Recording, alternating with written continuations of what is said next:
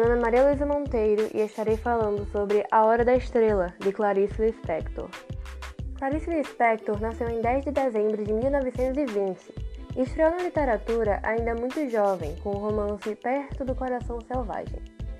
Entre suas obras mais importantes estão A Reunião de Contos Zen, A Legião Estrangeira, Laços de Família, os romances A Paixão Segundo de H e A Hora da Estrela. Clarice Lispector faleceu no dia 9 de dezembro de 1977. Em A Hora da Estrela, seu último romance, publicado em 1977, Clarice Lispector criou um narrador fictício, o Rodrigo, que relata a história de uma jovem chamada Macabeia.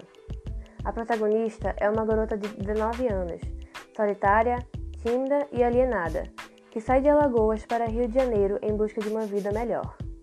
Lá, ela consegue um emprego como datilógrafa. Porém, a narrativa não se trata de algo feliz.